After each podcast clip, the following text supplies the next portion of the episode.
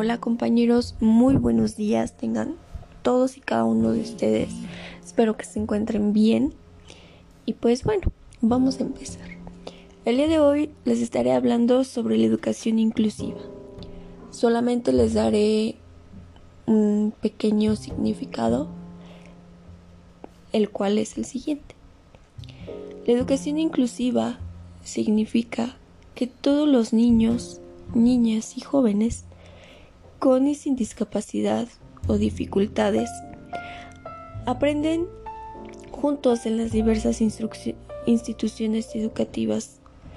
Esto es tanto en preescolar, primaria, secundaria, prepa y universidad.